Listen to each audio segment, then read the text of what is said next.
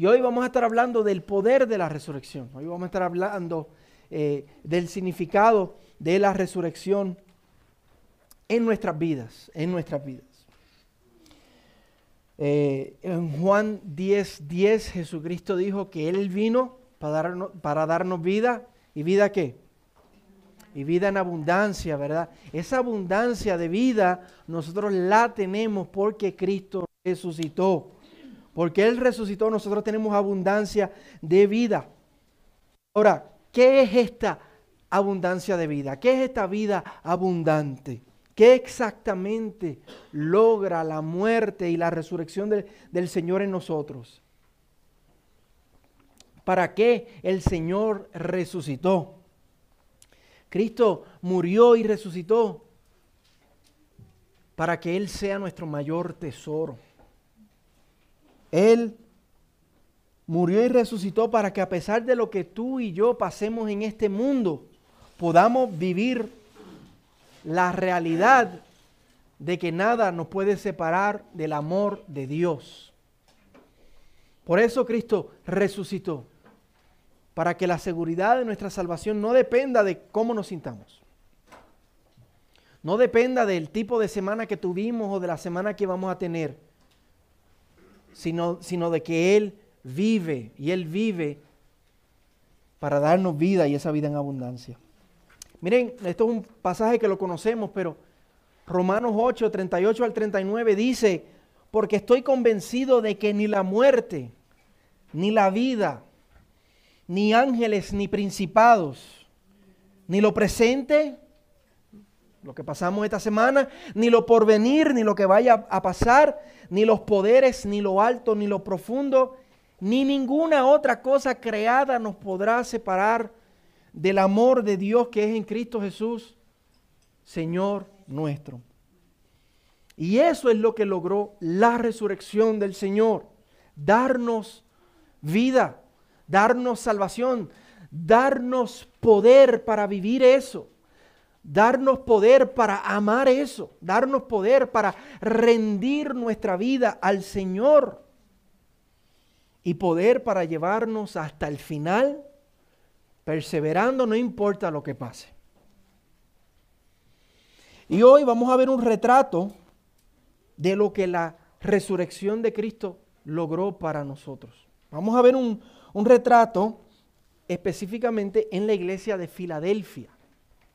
A través de nuestra serie en las siete iglesias, hoy en la iglesia de Filadelfia vamos a ver un retrato de lo que, de, de para qué sirve esa resurrección del Señor. Cómo esa resurrección nos sostiene. Cómo esa resurrección nos ayuda a vivir para su gloria. Cómo esta iglesia de Filadelfia vivió. Y bueno, lo primero que tenemos que aclarar que no estamos hablando de Filadelfia de Pensilvania, estamos hablando de, una ciudad antigua en eh, lo que es hoy Turquía, lo que era Asia Menor, eh, se llamaba Filadelfia es la más joven de las ciudades que hemos, que hemos visto. Ah, llevaba el nombre de su fundador, se llamaba Átalo Filadelfio, Filadelfo. No le ponga ese nombre a su hijo, Átalo Filadelfo. Eh, al norte, esta ciudad tenía un volcán que hacía que sus valles fueran muy fértiles. Ah, y, era muy famoso, la ciudad era muy famosa por su vino. Era una ciudad eh, que producía un vino muy famoso. Y por eso el patrón de la ciudad era Dionisio, el dios griego de, del vino y del placer. Pero por tener este volcán era vulnerable a... ¿Alguien tiene alguna idea? A, erupciones, pero también otra cosa que los volcanes atraen, o donde están los volcanes suele ocurrir, terremotos, terremotos. Ese, ese viene la semana que viene. Ese viene la semana que viene. Eh, terremotos, eh, la ciudad, y la ciudad había sufrido varios terremotos, y varios terremotos habían devastado a la ciudad. El más reciente había sido en el año 17 después del Señor, y, y la economía de ellos estaba debilitada por esto, porque muchas personas no hacían su vida ahí por los muchos terremotos que ocurrían y se, y se, se iban de la ciudad. Y en medio de esta ciudad hay una iglesia, igual que en medio de nuestra ciudad hay una iglesia. Y como en muchas ciudades está la iglesia del Señor. Era la iglesia de Filadelfia. Y era una iglesia pequeña, pero una iglesia que era fiel al Señor. Pequeña, pero fiel al Señor. Que por el poder de la resurrección, a pesar de las dificultades, vivían para la gloria del Señor. Vamos a leerlo, eh, versículos 7 al 13, y luego le, brincamos de lleno. Dice versículo 7, escribe al ángel de la iglesia en Filadelfia, el santo, el verdadero. Déjame decir eso otra vez, el santo, el verdadero. Se me salió el puertorriqueño. El que tiene la llave de David, el que abre y nadie cierra, y cierra y nadie abre, dice esto. Yo conozco tus obras, por tanto he puesto delante de ti una puerta abierta que nadie puede cerrar. Aunque tienes poco poder, has guardado mi palabra y no has negado mi nombre. Por tanto, yo entregaré a aquellos de la sinagoga de Satanás que se dicen ser judíos y no lo son, sino que mienten, yo haré que vengan y se postren a tus pies y sepan que yo te he amado. Porque has guardado la palabra de mi perseverancia, yo también te guardaré de la hora de la prueba, esa hora que está por venir sobre todo el mundo para poner a prueba a los que habitan sobre la tierra. Vengo pronto, retén firme lo que tienes para que nadie tome tu corona. Al vencedor le haré una columna en el templo de mi Dios y nunca más saldrá de allí. Escribiré sobre él el nombre de mi Dios y el nombre de la ciudad de mi Dios, la nueva Jerusalén que desciende del cielo de mi Dios y mi nombre nuevo. El que tiene oído, oiga Oiga lo que el Espíritu dice a las iglesias. Padre, gracias por tu palabra. Gracias otra vez te damos por este, por este tu día, oh Dios, día donde recordamos tu victoria en la cruz y donde nos reunimos para celebrarla. Te pedimos, Señor, que bendigas a tu iglesia reunida como has hecho ya y que lo continúes haciendo, pero ahora a través de la predicación de tu palabra, háblanos, Señor. Tu pueblo te necesita, necesitamos escuchar tu voz. Te rogamos que sea tu voz, Señor, y no voz de hombre, Señor, voz verdadera, y que tu palabra, Señor, no vuelva atrás vacía, sino que haga aquello para la cual la has enviado y la vas a enviar, Señor. Y que tenga efecto y frutos, Señor, broten de nuestras vidas para tu gloria, Señor. Te lo pedimos, Señor, para tu gloria y tu honra en el nombre de Jesús. Amén. Pues Cristo primero se presenta a Filadelfia como el santo y el verdadero, como vemos en el versículo 7. Esta es la, visión, eh, como hemos estado viendo, Él les da, Él les resume lo que ya les dijo en el capítulo 1, una visión del Cristo resucitado. Si usted quiere ver lo que es Cristo resucitado, puede ir ahí, el capítulo 1, leerlo, y ahí tenemos una visión del Cristo resucitado, y el Señor eh, apelando, haciendo referencia a esa visión, Él se, se presenta a ellos como el santo y como el verdadero. El santo significa que Él, Jesucristo, es Dios. En el Antiguo Testamento, el que a quien se refería la Biblia por ese nombre, el santo, era a Dios. Mira Isaías 40, 25 dice, ¿a quién pues ustedes me harán semejante para que yo sea igual? Está hablando Dios en el libro de Isaías. Para que yo sea igual, dice el santo, alcen a lo alto sus ojos y vean quién ha creado estos astros.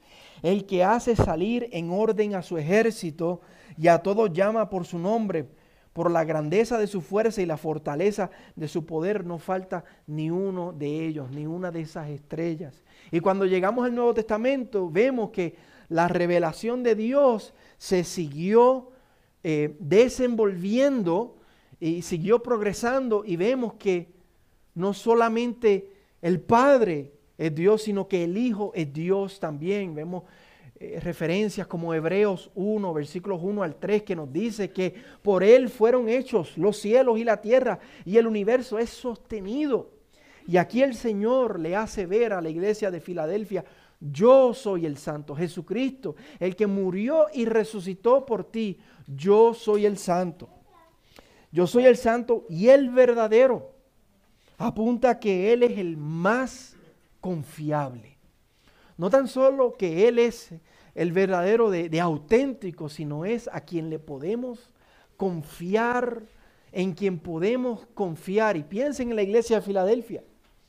Ellos están pasando por desastres naturales y como vamos a ver en un momento también, están pasando por persecución de la comunidad judía, de la sinagoga de la ciudad. Ellos están pasando persecución. Ellos necesitan a alguien en quien confiar. Y el Señor les dice, yo soy el santo, yo soy el verdadero.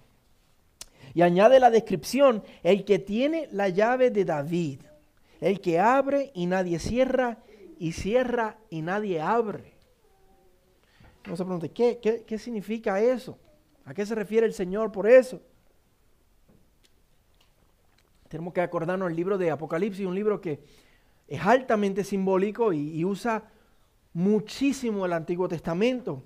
Y, aquí, por esa frase, el que tiene la llave de David, se está refiriendo directamente a Isaías 22, 22, donde hay una promesa mesiánica del Mesías, el Mesías que iba a tener la llave de acceso a la casa de David.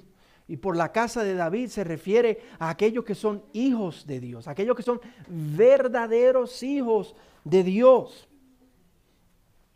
Y nos tenemos que adelantar un poco para, entender bien ah, por qué él dice esto, pero en el versículo 9 dice que los judíos de la ciudad de Filadelfia están causando molestia a la iglesia. Parece que no sabemos exactamente cómo le están causando molestia, pero puede ser que o no les están permitiendo estar en la sinagoga, como vemos en el libro de los Hechos, que la iglesia se reunía en la sinagoga, pero eventualmente eran corridos de allí porque creían que Jesús era el Mesías, o los estaban acusando de ser falsos y de no ser verdaderos hijos de Dios, y de que no tenían parte en el reino de Dios, que no se, que no se vistan, que no van. Básicamente era, era lo que les estaban haciendo sentir. Y la iglesia está haciendo por ellos, y aquí Cristo les asegura que sí, ellos están en el reino de Dios. Por la fe ellos están en el reino, ellos son del reino porque el que tiene las llaves de la casa de David, el que tiene las llaves del reino de Dios, el que tiene las llaves de acceso al reino, no son los judíos. ¿Quién es? Jesucristo. Él tiene las llaves de la casa de David y por eso le dice, el que abre y nadie puede cerrar. Y el que cierra y nadie puede entrar.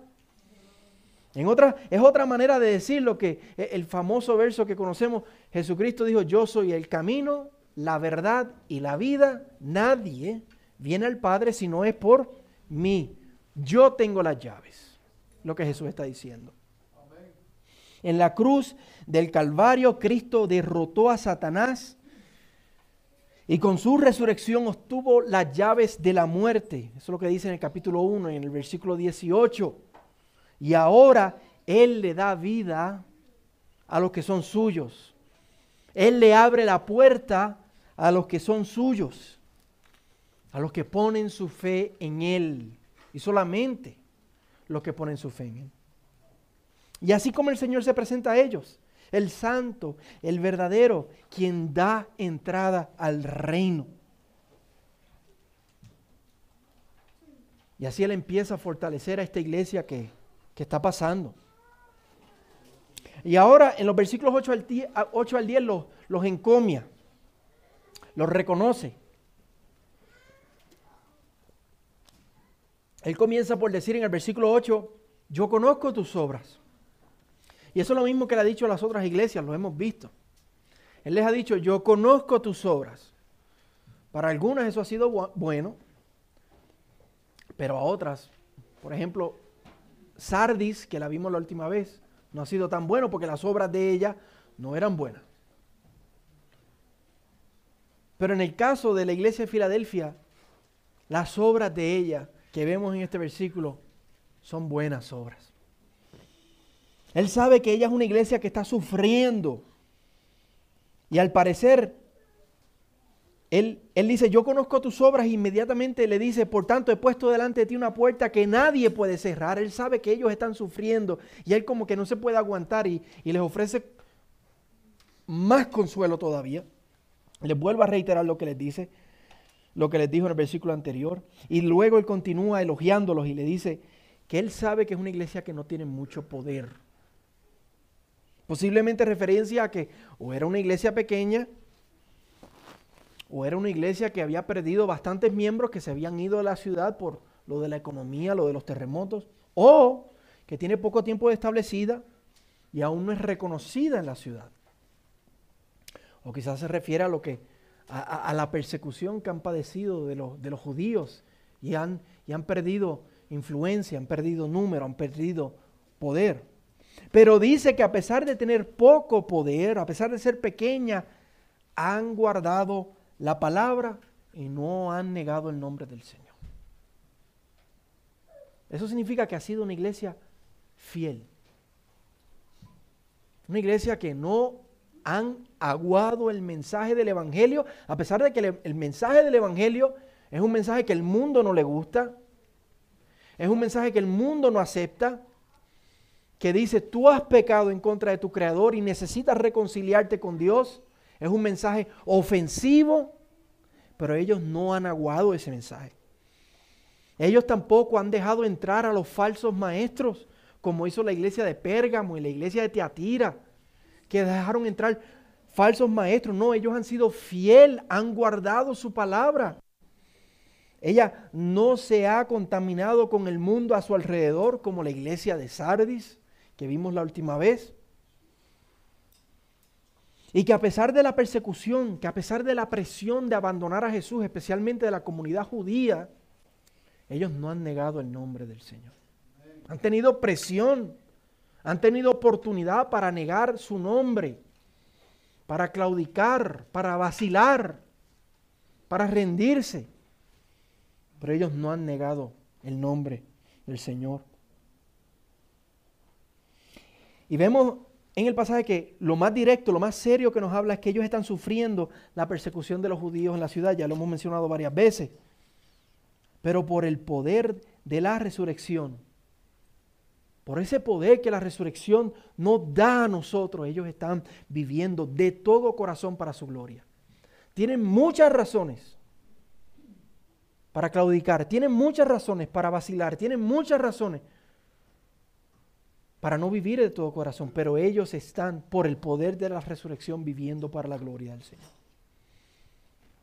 Miren, les dice en el versículo 9, por tanto, yo entregaré a aquellos de la sinagoga de Satanás que se dicen ser judíos y no lo son, sino que mienten.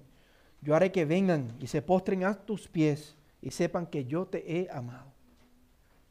Palabras bien fuertes.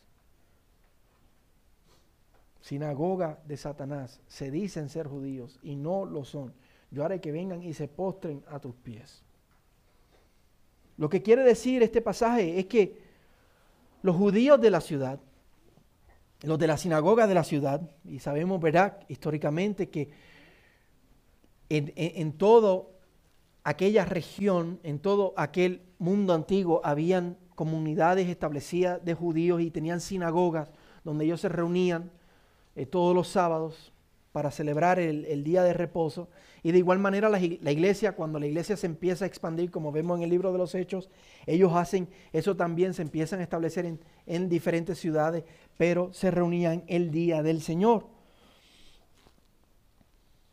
Estos son judíos que creen que el Dios del Antiguo Testamento, creen en el Dios del Antiguo Testamento, pero no aceptan a Cristo como Mesías. Ellos creen el Antiguo Testamento completo, pero ellos llegan hasta Jesús y dicen, hasta ahí. Son como los, los fariseos, como los escribas que vemos en los evangelios. Pero el Señor dice que a pesar de que ellos creen en el Dios del Antiguo Testamento, en realidad ellos son de Satanás.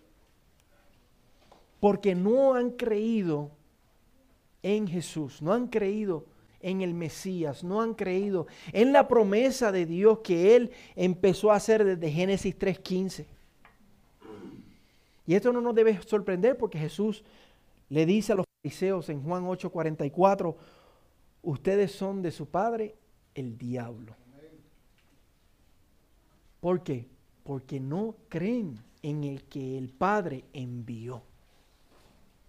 Y por eso es que dice, dicen ser judíos y no lo son.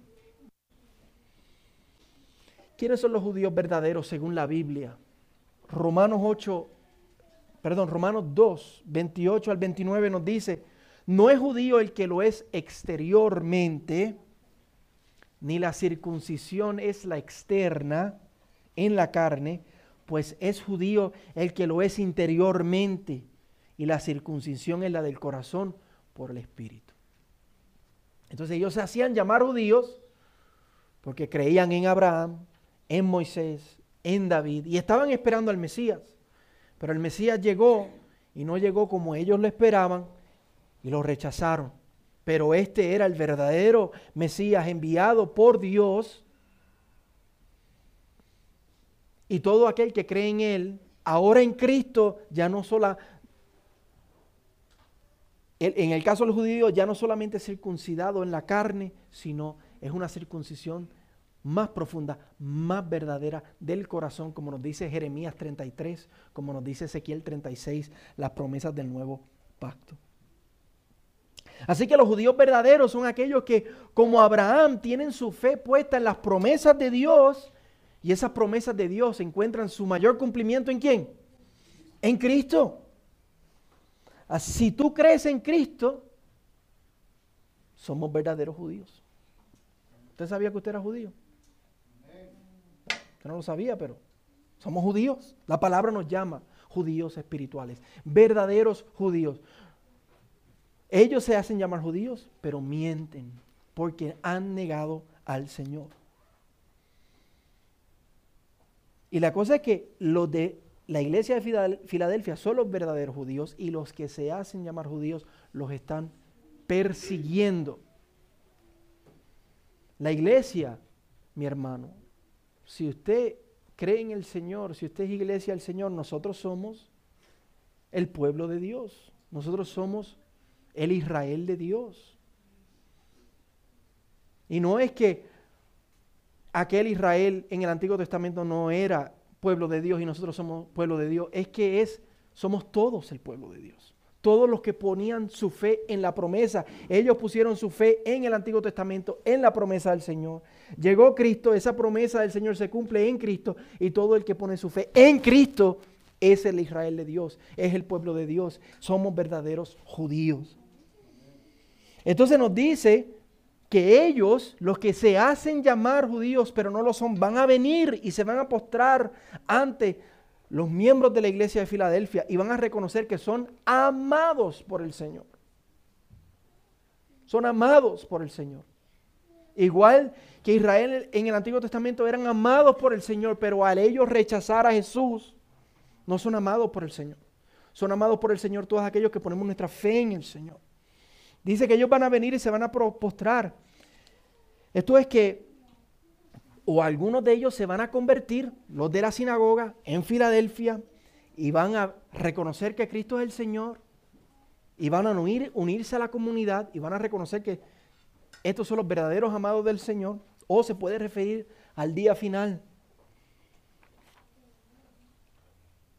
Cuando en el juicio final los que se creían judíos pero no eran judíos van a reconocer, ellos son el verdadero pueblo de Dios. Y nosotros simplemente nos engañamos toda nuestra vida. En el versículo 10 el Señor reconoce otra vez que ellos han guardado la palabra del Señor. Mire cómo lo repite. Ya se lo dijo, pero le dice, ustedes han guardado la palabra del Señor y lo han hecho con perseverancia. O sea, ha sido difícil guardar la palabra de Dios. Ha sido difícil, especialmente en el contexto, en la ciudad donde ellos viven, pero han perseverado. Y que por eso el Señor los va a guardar de la hora de prueba que vendrá sobre todo el mundo. Y esto se puede referir al periodo que vemos en la Biblia que nos habla al periodo final de la gran tribulación antes que Cristo vuelva, que nos dice que va a ser un periodo de, de una persecución mundial, global para la iglesia.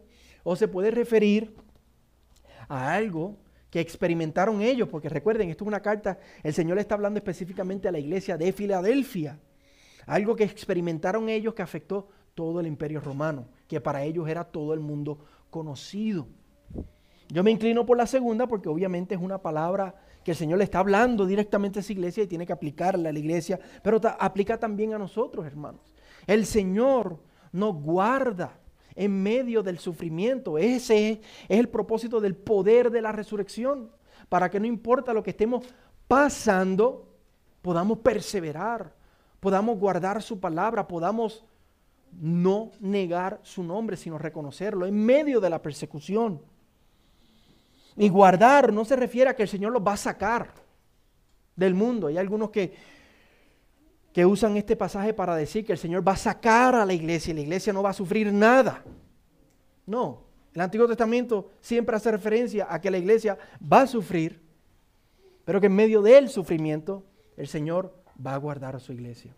Dice que si esos días no fueren acortados, ni aún los escogidos permanecieran. Entonces nosotros como iglesia sí vamos a sufrir. Lo que nos está diciendo es que en medio del sufrimiento el Señor nos va a guardar como solemos cantar, Él me sostendrá. Él me sostendrá. Jesús dijo en Juan 17, versículo 15, no te ruego que los saques del mundo, sino que los guardes del mundo. Y para eso es el poder de la resurrección, para eso Cristo resucitó, para preservarnos, para guardarnos, para ayudarnos a permanecer en el día difícil, como le está diciendo específicamente aquí en el versículo 10 a la iglesia de Filadelfia. Y podemos, podemos pensar en muchos otros pasajes. El que persevera hasta el fin, ese será salvo. El que comenzó la buena obra en nosotros, la va a terminar. Poderoso es Él para guardarnos sin mancha y sin caída. Para eso es el poder de Dios. Para que seamos como la iglesia de Filadelfia. Para eso Él resucitó. Para darnos poder para vivir de todo corazón para Él y para su gloria. Él resucitó para que seamos como esta iglesia. No seamos cristianos mediocres, no seamos cristianos a media, no seamos cristianos que le damos al Señor las sobras de nuestra vida, las migajas de nuestra vida. Estamos entregados a Él de todo corazón y cuando la cosa aprieta, nos entregamos aún más todavía. El calor apretó.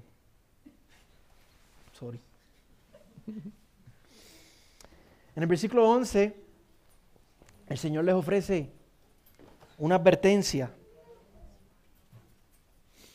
Primero les dice que Él viene pronto. Y se puede referir a la segunda venida de Cristo. Porque desde el punto de vista de la eternidad, Cristo viene pronto, hermanos. Para el Señor, un día son como mil años, mil años son como un día. Y cuando nosotros estemos diez mil años en la eternidad, los dos mil, tres mil, no sabemos cuántos años el Señor se tarde, van a haber sido como un abrir y un cerrar de ojos. Así que desde el punto de vista de la eternidad, Cristo viene pronto. Y nosotros tenemos que tener esa, esa esperanza. Él viene pronto, hermanos. Él pronto vendrá por nosotros. Puede ser hoy, puede ser mañana, puede ser en 100 años, puede ser en 500 años más, pero el Señor viene pronto y tenemos que tener esa, esa esperanza. Tenemos que vivir como si el Señor viviera hoy. ¿Cómo, ¿Cómo viviéramos si el Señor viniera hoy? ¿No viviéramos como vivimos? No. Y el Señor reconoce que esta iglesia, la iglesia de Filadelfia, vive de acuerdo a esa verdad, de acuerdo a que Cristo viene pronto. O se puede referir a algo específico para ellos, para ellos como iglesia, que el Señor viene pronto para fortalecerlos en medio de la dificultad y para cumplir lo que Él le está prometiendo en estos versos. Le dice, retén firme lo que tienes para que nadie tome tu corona.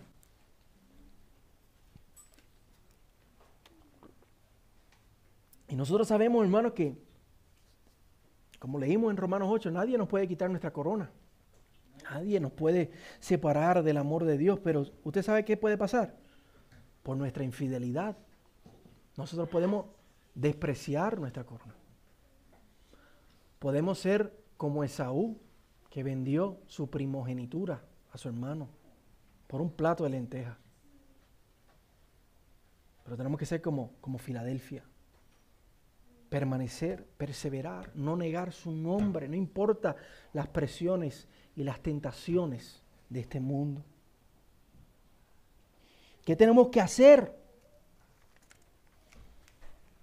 Tenemos que usar ese poder de la resurrección que el Señor por su espíritu produce en nosotros, esos ríos de agua viva que saltan en nuestro interior esa, esa fuente de poder inagotable, esa gracia del Señor, usar ese poder para perseverar, para retener nuestra corona con fidelidad.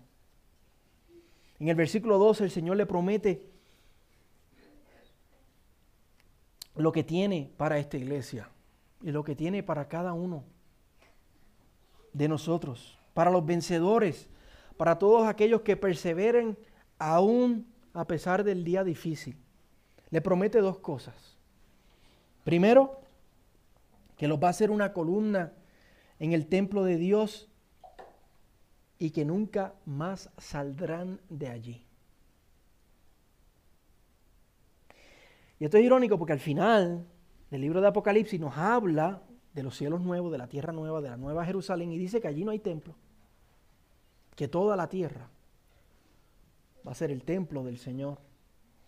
Pero el Señor lo que está haciendo es usando imágenes para dejarles saber que ellos jamás van a salir de la presencia de Dios.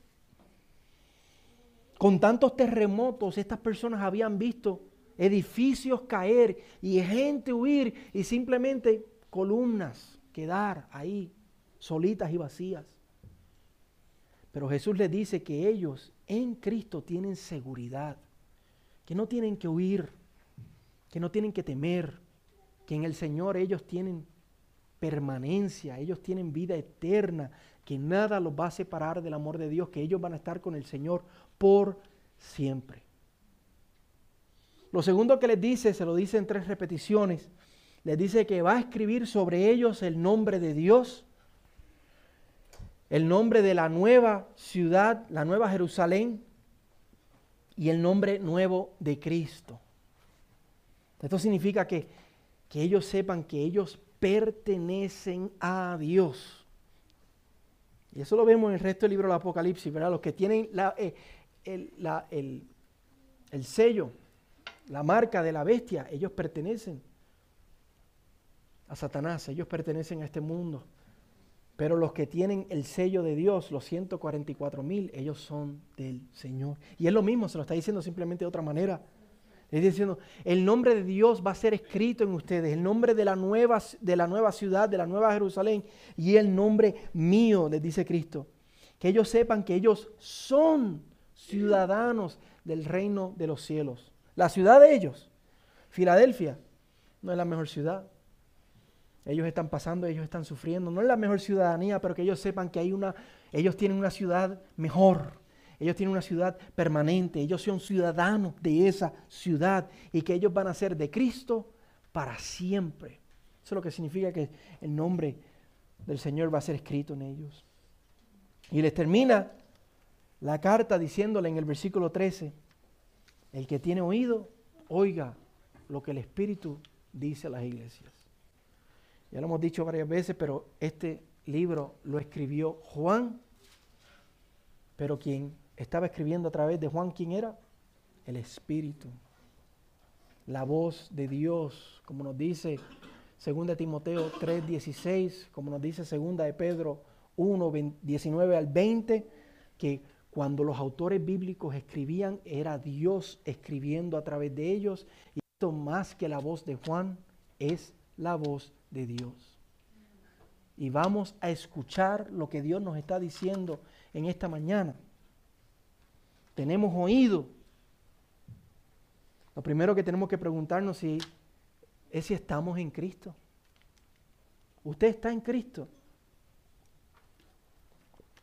Porque la entrada al reino no es por una religión, no es por ser parte de un pueblo, no es por ser amigo de este o familia de aquel, es por la fe en Cristo. Es por medio de reconocer que somos pecadores, que hemos pecado contra el Creador del cielo y de la tierra, y que por eso nuestro pecado es tan serio y tan grave que merecemos el infierno. Y no hay nada que podamos hacer, nada. Pero de tal manera amó Dios al mundo que lo que recordamos esta semana, Cristo murió en nuestro lugar. Él recibió el pago de nuestros pecados. Él murió por nosotros. Él pagó el precio. Y tenemos que poner nuestra fe en Él. ¿Usted está en Cristo? Si usted no está en Cristo, eso es lo que usted tiene que hacer, poner su fe en el Señor. Agárrese del Señor como se agarra, se agarra de un salvavidas.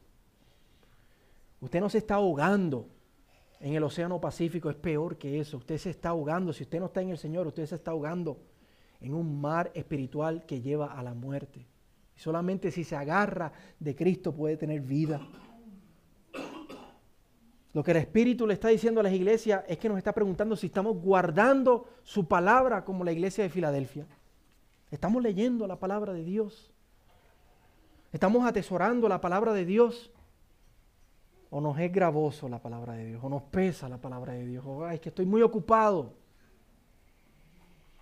Estamos siguiendo al Señor. Estamos viviendo para el Señor. Nos estamos negando a nosotros mismos. Estamos negándonos a este mundo. Estamos viviendo de todo corazón para Cristo. Estamos diciendo como Pablo a los Gálatas, la vida que ahora vivo la vivo por la fe en el Hijo de Dios, el cual me amó y se entregó a sí mismo por mí. Estamos reconociendo que somos amados por Dios. Iglesia, estamos escuchando que lo que Dios nos está diciendo es que somos amados por Él, que Él dio a su único Hijo por nosotros. Al amado, como estaba diciendo Cristiana cuando abrimos el devocional, al amado, al atesorado del cielo. Él lo dio por nosotros. Y si Él entregó a su Hijo por nosotros, ¿cómo no nos va a dar con Cristo todas las cosas? No dudemos, no seamos como los gentiles, no seamos como los del mundo que no tienen Dios y ellos dudan. No, hermano, cuando estemos pasando por la dificultad, no nos pongamos ansiosos, confiemos en el Señor, reconozcamos que somos amados por Él porque Él entregó a su Hijo y que si lo tenemos a Él, a pesar de que no tengamos nada en este mundo, lo tenemos todo. Iglesia, estamos escuchando. El Señor nos dice en esta mañana que si perseveramos, que tenemos que perseverar en la dificultad, que tenemos que, cuando la cosa se pone más difícil, ahí agarrarnos más como con el Señor. Dios no nos promete librarnos del dolor. Eso es una mentira de la teología de la prosperidad. Dios no nos promete librarnos del dolor, pero nos promete sostener con el poder de su resurrección, con el poder de su espíritu en la dificultad, como sostuvo a la iglesia de Filadelfia. ¿Estamos perseverando en la dificultad? ¿Cómo nos estamos comportando con el Señor cuando las cosas se ponen difíciles? ¿Nos acercamos o nos alejamos? ¿Le reprochamos? le reclamamos. O le decimos la oración modelo que tenemos de Jesús, Padre, aparta de mí esta copa, pero que no se haga mi voluntad sino la tuya. Perseveremos, perseveremos, seamos como Filadelfia. Usemos el poder del Señor, agarrémonos del Señor, de sus promesas y de su poder y vivamos para Él. Estamos escuchando lo que el Espíritu nos dice en esta mañana acerca de nuestra herencia eterna, de lo que nos espera, de las glorias que nos esperan. Que las dificultades presentes no son dignas a ser comparadas a las glorias que nos esperan. Valoramos que estaremos por la eternidad en su presencia. Lo valoramos a Él más que a cualquier tesoro falso de este mundo. Los tesoros de este mundo se corrompen, se corroen, pero este tesoro es una herencia eterna, incorruptible, inmarchitable, guardada para nosotros en el reino de los cielos. Hermanos, seremos ciudadanos de los cielos, seremos ciudadanos de la, de la nueva Jerusalén. Todos los países de este mundo serán olvidados y estaremos en el país eterno. Valoramos eso. Seguro social va, va a ser un chiste. Vamos a tener el verdadero seguro social. Y nadie nos lo va a poder quitar. Ya nos van a tener que pelear por chuecos o no chuecos, o verdaderos o no verdaderos. Y ese no se puede falsificar. Nada en este mundo, hermano, se compara a eso. No hay país, no hay ciudad, no hay nada se compara a eso. Tenemos que valorarlo. No significa que vamos a abandonar nuestros países y que vamos a despreciar nuestros países, pero esa, nosotros tenemos que aprender a poner eso, si somos creyentes, en segundo plano. Buscad primeramente el reino de Dios y su justicia, y todas las otras cosas vendrán por añadidura. Vivir de todo corazón, apreciando y valorando esa herencia eterna. Rosy no se va a tener que ir para renovar y volver. Quietecita ahí, por la eternidad. Para esto, mis hermanos, Cristo murió y resucitó.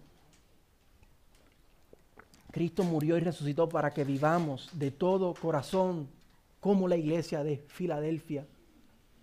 Él nos dio poder para vivir de todo corazón fielmente para el Señor como la iglesia de Filadelfia.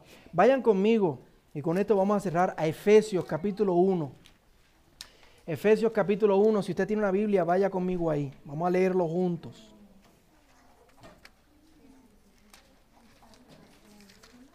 Efesios capítulo 1.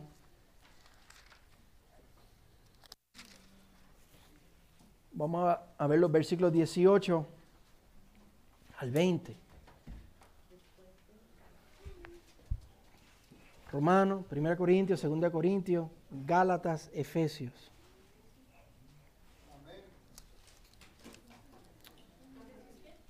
Capítulo 1.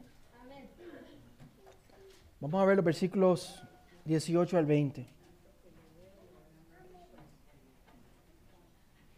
Y vamos a leer esto porque le he estado diciendo que la resurrección del Señor nos da poder para vivir de esta manera. yo les quiero dar un pasaje donde se ve claramente que literalmente para eso el Señor resucitó. Para vivir de esta manera como vivió Filadelfia, usted y yo necesitamos poder sobrenatural que no tenemos en nosotros. Pero ese poder sobrenatural, Cristo resucitó para dárnoslo. Mira lo que dice. Versículo 18. Mi oración. Aquí él le está diciendo a los Efesios. Este es el, propósito de yo escribirle esta carta a ustedes, esta.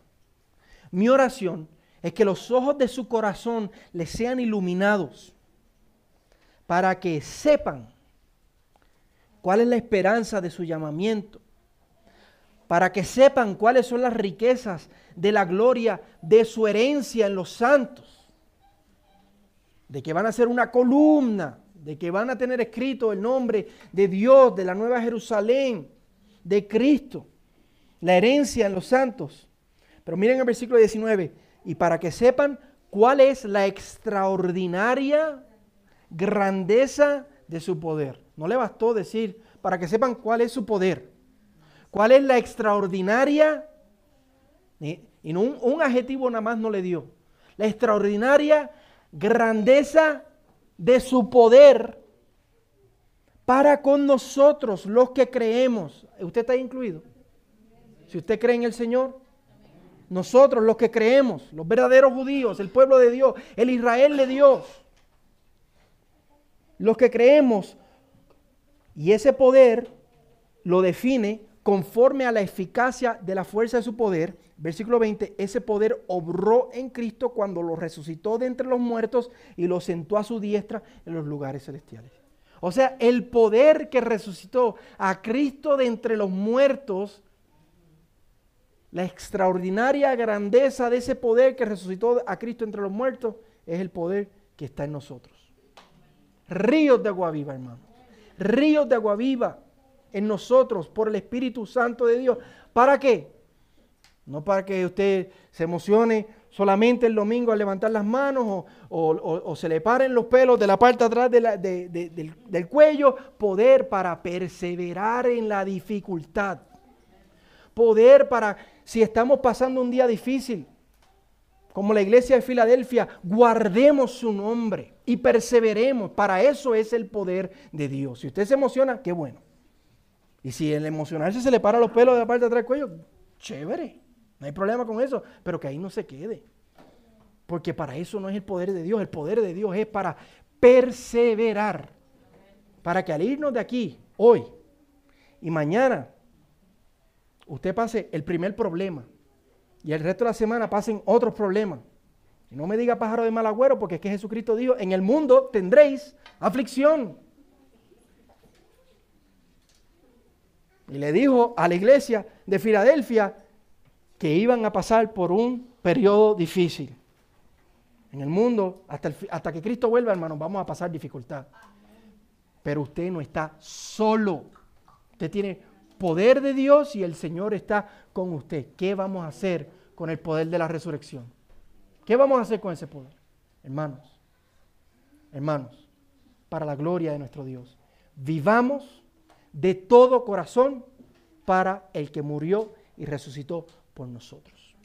No le demos migajas, no le demos sobras, porque Él lo entregó todo por nosotros en la cruz del Calvario y lo que nos espera es una herencia eterna al lado de nuestro amado Salvador Jesucristo. Amén. Vamos a orar.